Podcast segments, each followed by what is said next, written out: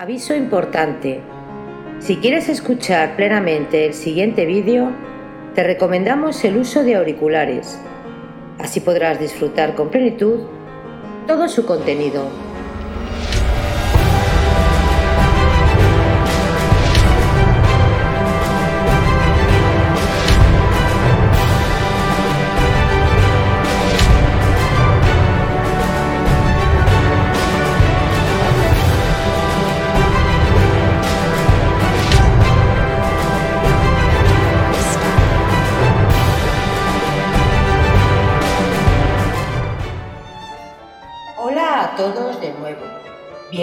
Bienvenidos a Biografías Épicas. Hoy continuamos con la narración de la novela histórica y épica Lo que el viento se llevó, de la escritora Margaret Mitchell. Recordaros suscribiros al canal para así poder colaborar a crecer juntos. Hay muchas historias increíbles por descubrir. Lo que el viento se llevó, por Margaret Mitchell. Capítulo 44 Soplaba el viento y Scarlett, que en la fría tarde de marzo se dirigía en coche a la serrería explotada por Johnny Gallagher, se envolvió en su gruesa manta de viaje. Sabía que sus solitarias caminatas eran cada vez más peligrosas, ahora que los negros escapaban de todo control. Tal como lo había predicho Ashley, la situación había empeorado bruscamente desde que el Parlamento se había opuesto al voto de la reforma. El norte enfurecido había considerado su negativa como una bofetada en pleno rostro y no había tardado en vengarse. El norte estaba bien resuelto a imponer a toda costa el voto de los negros en Georgia, y con ese fin, después de declarar al Estado en rebelión, le había aplicado la ley marcial más severa. Georgia ya no existía como Estado, habiéndose convertido juntamente con Florida y Alabama en el territorio militar número 3, puesto bajo el mando de un general federal. Si la vida había sido difícil e incierta antes, ahora lo era más. El bando de guerra del año anterior era cosa de broma comparado con el que acababa de proclamar el general Pope. El porvenir se presentaba sombrío y el desdichado país, que estaba yugulado por los vencedores, hacía esfuerzos desesperados por reaccionar. Los negros, por su parte, llenos de orgullo por su situación y sabiéndose respaldados por los soldados yanqui, se entregaban a los actos de violencia cada vez más frecuentes. Nadie estaba al abrigo de sus caprichos. Todo el mundo vivía en el terror y en la angustia. También Scarlett tenía miedo, pero estaba decidida a defenderse y no salía nunca de casa sin llevar a mano la pistola de Frank. Maldecía para sí al Parlamento, que era el causante de todo el mal. ¿A qué venía su gesto que todos encontraban heroico? Únicamente a agravar la situación, bastante tirante ya para hacer tonterías. Al acercarse al camino que adentrándose en medio de unos árboles desnudos descendía hacia el pequeño valle en el que se elevaba Santin Town, Scarlett chasqueó la lengua para que el caballo alargara el paso. Cada vez que pasaba cerca de ese poblado sórdido de tiendas de campaña, del tiempo de guerra y de cabañas hechas con tablas, se sentía a disgusto. No había lugar en la región con peor fama que ese barrio de Atlanta, donde vivían hacinados los negros arrojados de todas partes, las prostitutas de color y los blancos de la baja estofa. Pasaba por ser el refugio ordinario de los criminales blancos o negros, y los soldados yanquis siempre empezaban por allí sus registros cuando se trataba de perseguir algún malhechor. Los tiroteos y las riñas al arma blanca eran tan habituales que las autoridades preferían no intervenir y optaban por dejar a los habitantes de Santin Town que arreglaran sus cuentas entre ellos. En los bosques, por los alrededores, había alguna que otra tabernucha en la que se servía un whisky de ínfima calidad y por la tarde se oían en todo momento los juramentos y los gritos de los borrachos. Los yanquis eran los primeros en reconocer que aquello era una llaga que convenía cauterizar, pero no tomaban para ello ninguna medida. Los habitantes de Atlanta y de Catau no ocultaban su indignación, pues para ir de un sitio al otro había que pasar por allí. Los hombres que tenían que hacer algo en ese suburbio iban con las pistolas prevenidas, y las mujeres decentes, ni aun protegidas por sus maridos o por sus hermanos, querían aventurarse por aquellos lugares, pues era raro que por lo menos no fueran insultadas a su paso por innobles negras en estado de embriaguez. Mientras había llevado a Archie a su lado, Scarlett no había tenido nunca miedo de pasar junto a Satin Town, porque ni las negras más descaradas se atrevían a reír en presencia del exforzado. Pero ahora que tenía que hacer el trayecto sola, la cosa no era lo mismo.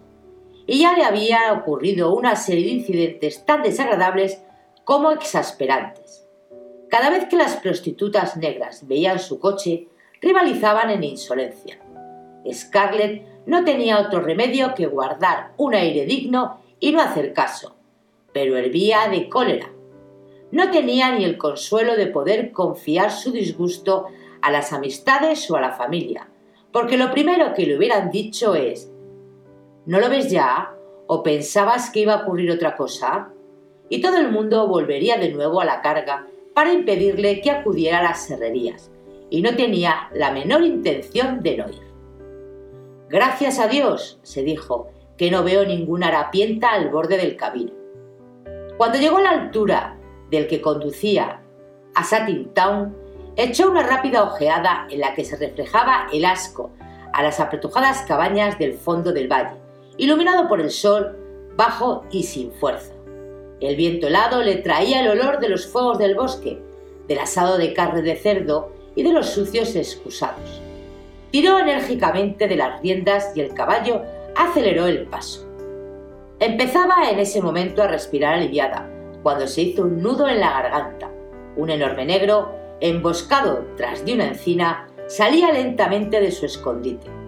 Scarlett tenía miedo, pero no hasta el punto de perder su sangre fría. Detuvo el caballo y echó mano a la pistola de Frank. ¿Qué quiere usted? gritó en tono más duro que le fue posible. El corpulento negro echó a correr y volvió a esconderse detrás del árbol, respondiendo con voz alterada por el miedo. Señorita Scarlett, no mate al pobre Sam. ¿Sam? Durante un momento Scarlett permaneció muda de estupor. El gran Sam, el contramaestre de Tara, al que había visto por última vez en las postrimerías de la sede. ¿Cómo diablos? Sal de ahí para que veas si eres realmente Sam.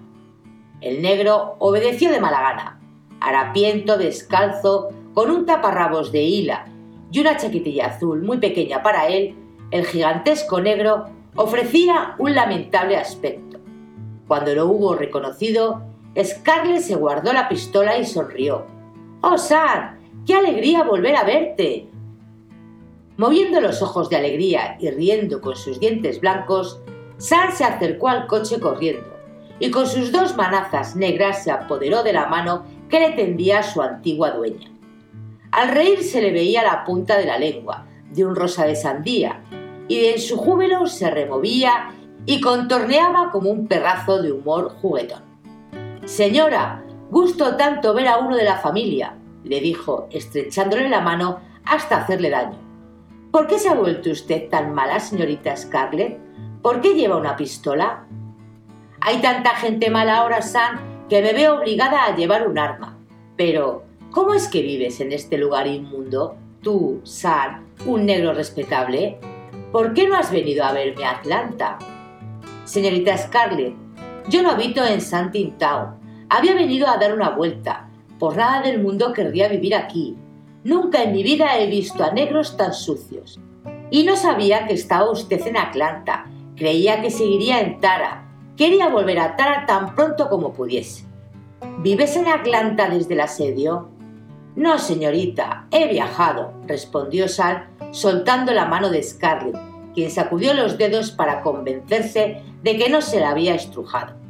¿Se acuerda de la última vez que me vio? Y Scarlett recordó aquel caluroso día al asedio, en que yendo acompañada de Red, vio al Gran San y a la banda de negros marchando por la polvorienta carretera hacia las fortificaciones. Luego trabajé como un perro haciendo trincheras y llenando sacos de arena hasta que los confederados abandonaron Atlanta. Al señor capitán que se ocupaba de mí lo mataron y ya no había nadie para quien el gran San supiera lo que tenía que hacer. Entonces me escondí en los bosques. Quería volver a Atlanta, pero me dijeron que todo el país estaba ardiendo y no sabía además por dónde pasar y tenía miedo de las patrullas porque no llevaba papeles. Entonces vinieron los yanquis y un señor que era el coronel me mostró amistad y me tomó a su servicio para cuidar de su caballo y limpiarle las botas. Sí, amita, yo estaba contento de ser un criado como por. Yo que había trabajado siempre en el campo. Se lo dije al coronel y él... Mire, señorita Scarlett, los yanquis no saben nada. No comprendió la diferencia. Entonces me quedé con él y con él fui a Savannah cuando el general Sherman fue allí. Y por el amor de Dios, en mi vida he visto cosas tan terribles. Robos, incendios. ¿Han quemado Tara, señorita Scarlett?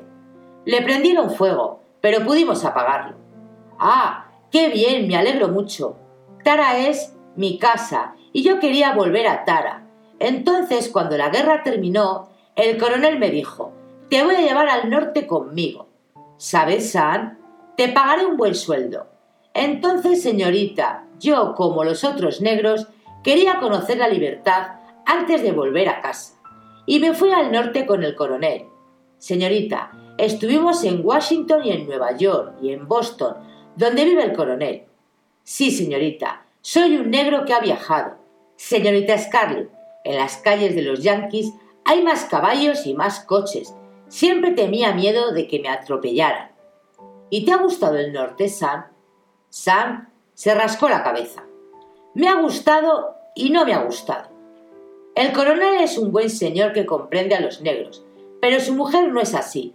Su mujer me llamó señor la primera vez que me vio. Sí, señorita, dijo eso, y yo quería esconderme cuando lo dijo. El coronel le dijo que me llamara Sam, y me ha llamado así. Pero todos los yanquis, la primera vez que me veían, me llamaban señor O'Hara y me decían que me sentara con ellos, como si fuera uno igual que ellos. Nunca me había sentado con los blancos y soy demasiado viejo para aprender. Me trataban como a un blanco, pero en el fondo no me querían. No quieren a los negros. Y me tenían miedo, por lo grande que soy y siempre me pedían que les hablase de los perros que corrían detrás de mí y de las palizas que me daban. Dios mío, señorita Scarlett, nunca me han pegado. Ya conoce usted al señor Gerald, y él no hubiera querido que pegaran a un negro como yo. Cuando dije eso y conté que la señora Ellen era tan buena con los negros que cuando yo tuve la pulmonía se pasó una semana cuidándome, no quisieron creerme. Entonces, señorita, Comencé a cansarme tanto y a echar de menos tanto a Tara que una tarde no pude contenerme y me marché. Y he hecho todo el camino en un tren de mercancías. Fíjese, tan contento de ver a la señora y al señor. Yo no quería más libertad. Quiero estar con el señor, que me daba bien de comer, y en Tara, donde me cuidaban si me ponía malo. Si volviera a tener la pulmonía, la señora Yankee no me cuidaba. Mucho llamarme señor O'Hara, pero no me cuidaba. Pero la señora, ella sí querrá cuidarme, sí. ¿Qué le pasa, señorita? Papá y mamá han muerto, San. ¿Muerto? No me embrome, señorita. No sea usted así. No te embromo, San. Es verdad. Mamá murió cuando los soldados de Sherman vinieron a Tara y papá murió en junio último.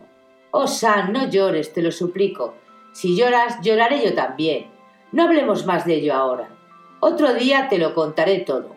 Suelen se ha quedado en Tara. Se ha casado con un hombre muy bueno, con el señor Will Beatty. Carrin está en un... Scarlett se detuvo. No podría nunca hacer comprender a aquel gigante lloroso lo que era un convento. Ahora vive en Charleston, pero Por y Prissy están en Tara. Vamos, Sam, suénate y no llores más. ¿Tú quieres volver a casa? Sí, señorita. pero ya no será como cuando la señora Ellen. ¿Y no preferirías quedarte aquí a trabajar conmigo? Necesito un cochero. Me hace verdadera falta para no andar sola, con tanto malvado como anda suelto.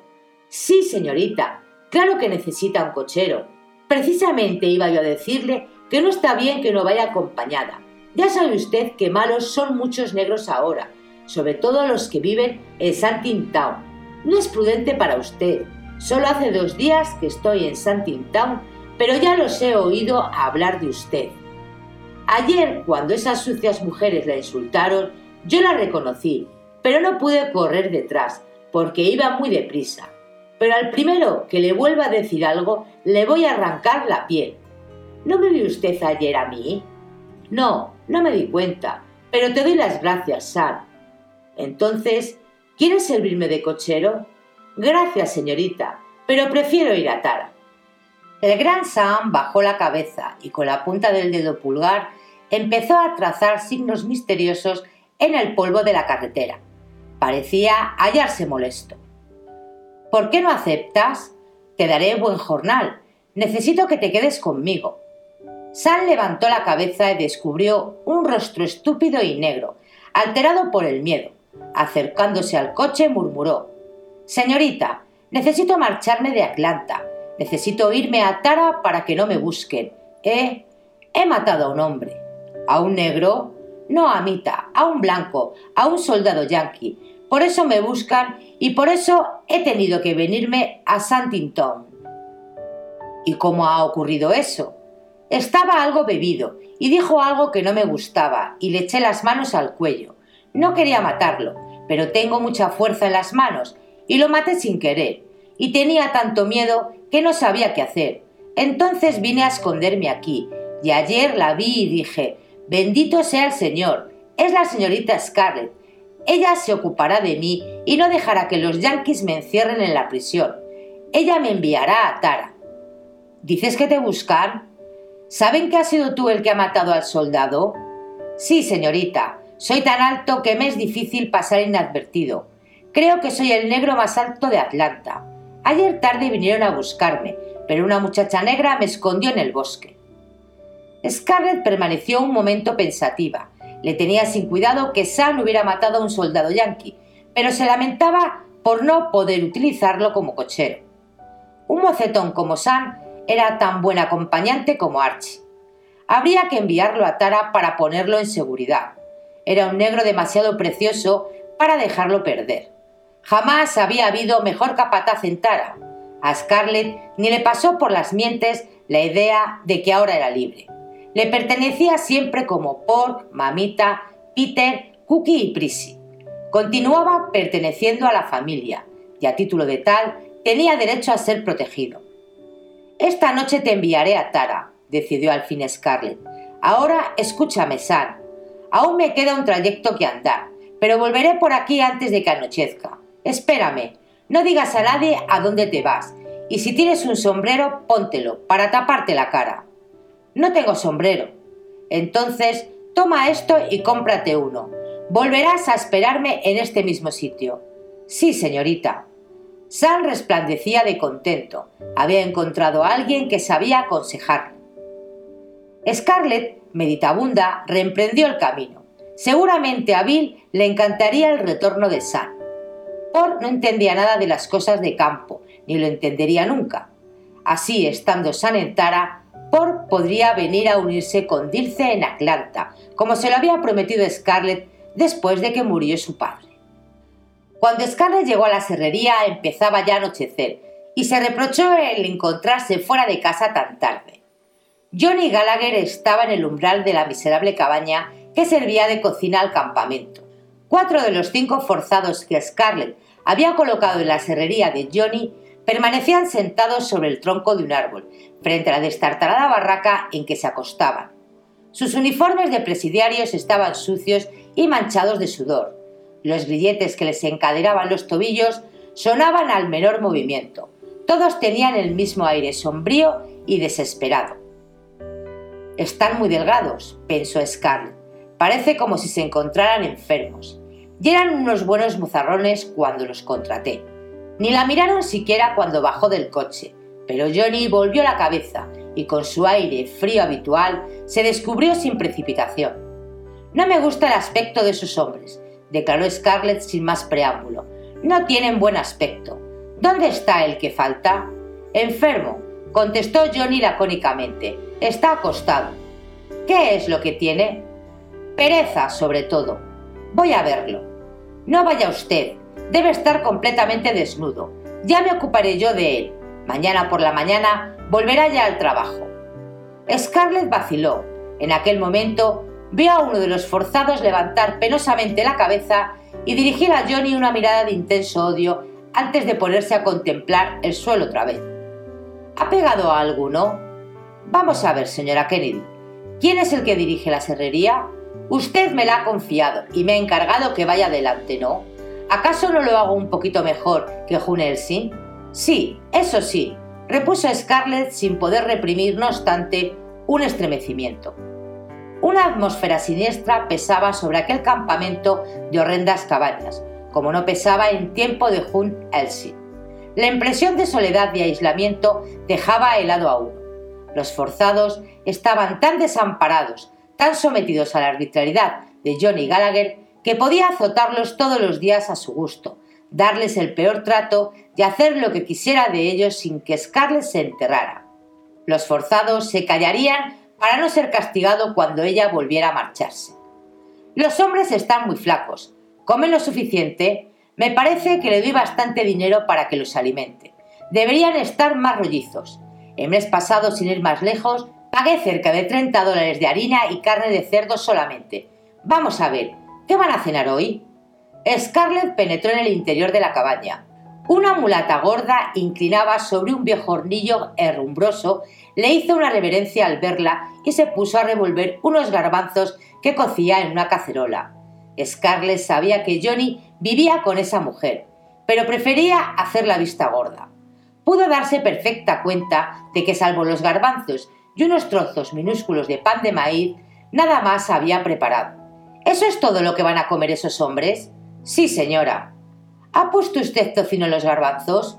No, señora. ¿Y cómo van a estar los garbanzos sin un mal trozo de tocino?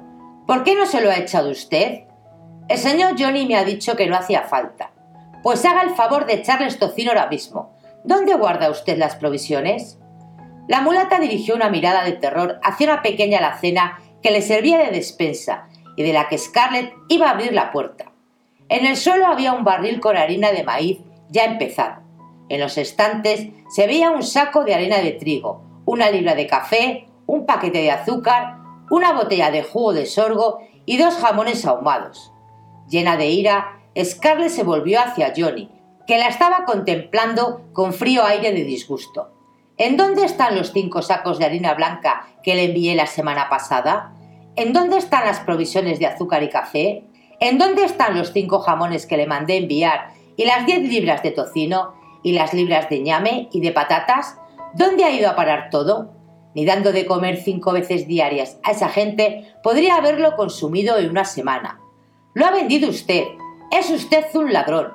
Lo ha vendido usted todo. Se ha metido el dinero en el bolsillo y no ha dado a estos desgraciados más que garbanzos y maíz. No es extraño que estén así de flacos. Déjeme pasar. Scarlett dio un trompicón al irlandés y salió de la cabaña. Vengan acá. Sí, ustedes. Vengan acá. Venga usted, dijo a uno de los forzados. El hombre se levantó y se acercó lentamente, haciendo sonar sus grilletes. Scarlett pudo darse cuenta que los llevaba muy ceñidos. ¿Cuánto tiempo hace que no han probado el jamón? El hombre bajó la cabeza y empezó a mirar obstinadamente el suelo. Vamos, conteste. El forzado levantó al fin los ojos y los fijó en Scarlett con una mirada suplicante. ¿No quiere decir nada, eh? ¿Tiene miedo? Bien, vaya y coja jamón de la despensa. Rebeca, déjale el cuchillo. Vaya y reparte el jamón con sus compañeros. Rebeca, Déjeles galletas y haga café a estos hombres, que beban todo el sorgo que quiera. Vamos, deprisa, quiero ver lo que les sirve. Son las galletas y el café del señor Johnny, murmuró Rebeca asustada. Me es igual. También puede que sea suyo el jamón. Haga lo que le mando. Usted, Johnny, acompáñame hasta el coche. Scarlett atravesó a largos pasos el patio sembrado de detritus de todas clases. Se subió al coche y constató con satisfacción que los hombres se cortaban buenas lonchas de jamón sobre las que se arrojaban vorazmente, como si temieran que se las arrebatasen de un momento a otro. Es usted el sinvergüenza mayor que he visto, le espetó a Johnny. Le haré que me devuelvan el valor de las provisiones. En lo sucesivo le traeré cada día lo que haga falta para el sustento de estos hombres en lugar de hacer que le envíen un pedido cada mes. Así no podrá usted estafarme. En lo sucesivo me da igual. Ya no estaré aquí, declaró Johnny. ¿Piensa usted dejarme? Scarlett estuvo a punto de añadir, pues ya se está usted largando, pero se detuvo por prudencia. Si Johnny se marchaba, ¿qué haría? Gracias a él podía servir el doble de la madera que servía con Hood, y precisamente acababan de hacer el pedido más importante obtenido hasta entonces, un pedido a un precio muy ventajoso. Si se marchaba Johnny, ¿a quién pondría en su lugar? Sí, me voy.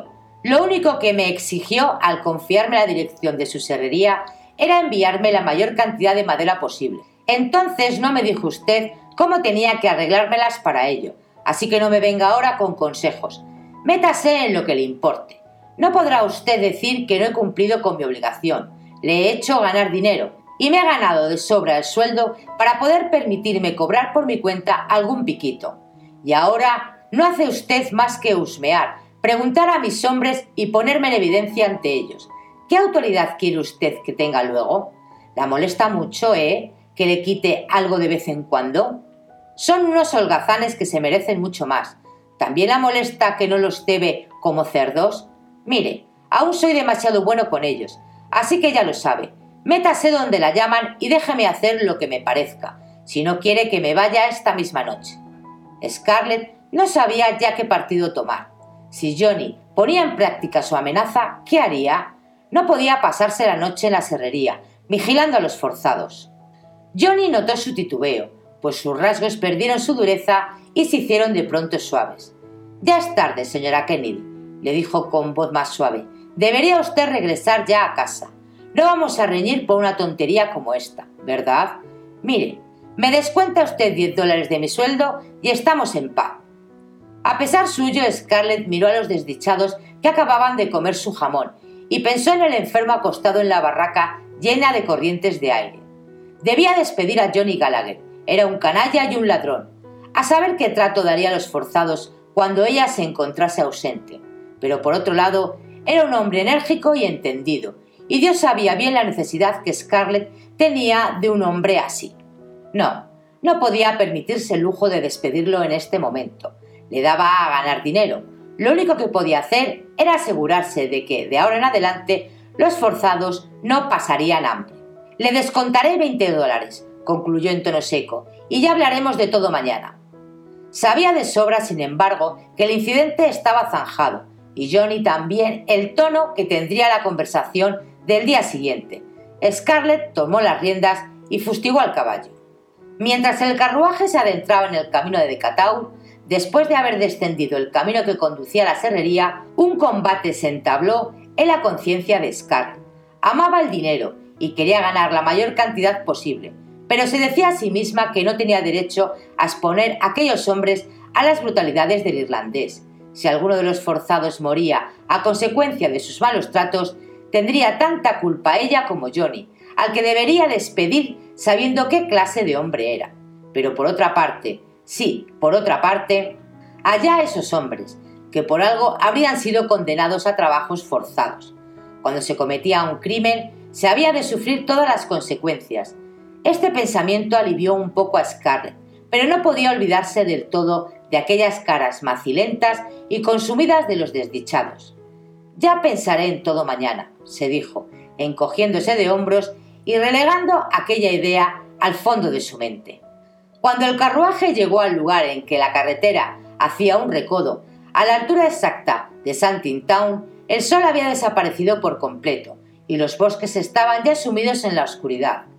Un aire glacial se había levantado con el crepúsculo y soplaba a través de los árboles, haciendo crujir las ramas y moviendo las hojas muertas.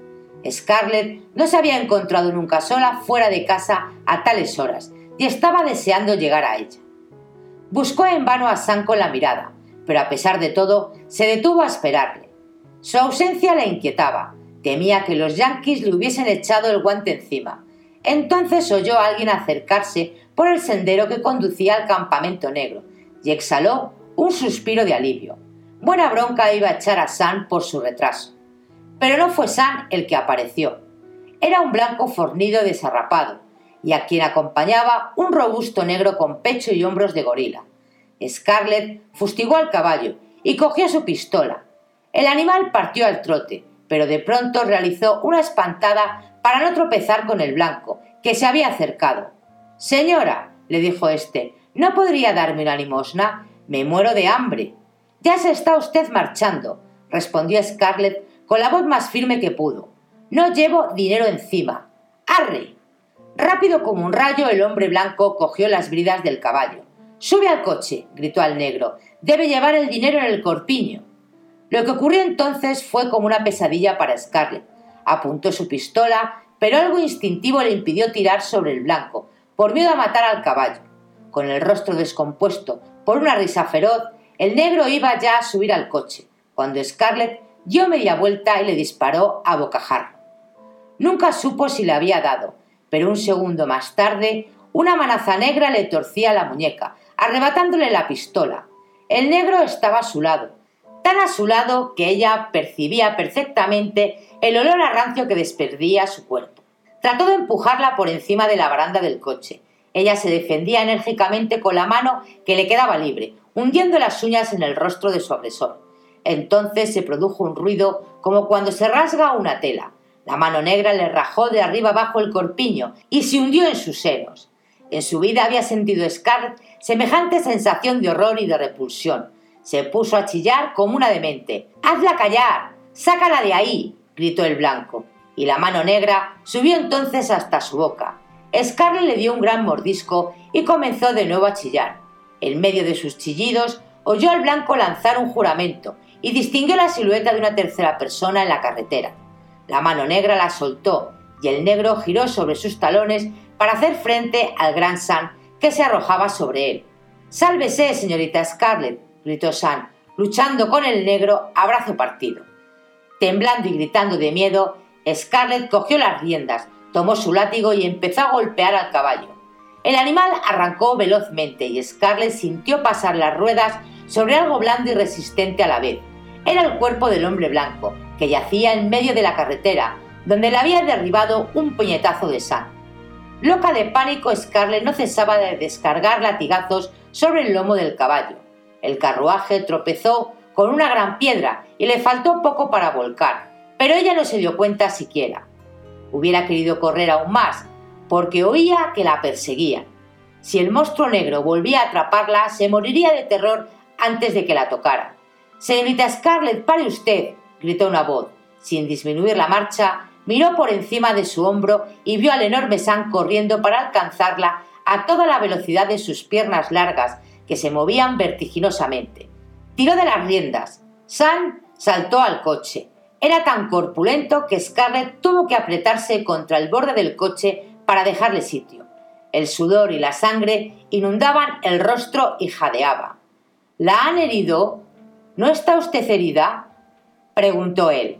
Scarlett era incapaz de contestar, pero sorprendiendo la mirada de Sam, se dio cuenta de que su corpiño estaba desgarrado hasta la cintura y que llevaba el escote al descubierto. Con mano temblorosa, cubrió su pecho con los dos jirones de tela y luego, bajando la cabeza, estalló en sollozos. Deme usted esto, le dijo él cogiendo las riendas. ¡Arre deprisa! ¡Vamos! El látigo silbó y el caballo dio una arrancada que a poco más tumba el coche en la cuneta. Creo que he matado a ese sinvergüenza de negro, pero no he esperado a saberlo, dijo Sam. Pero si le ha hecho algún mal, volveré a asegurarme. No, no, vamos, vamos deprisa, murmuró Scarlett entre sollozos. Fin del capítulo 44 de Lo que el viento se llevó. Si queréis el próximo capítulo en breve, deja tu comentario y tu like y tan pronto como me sea posible, tus deseos se harán realidad. Y recuerda, si no quieres perderte ningún capítulo, suscríbete.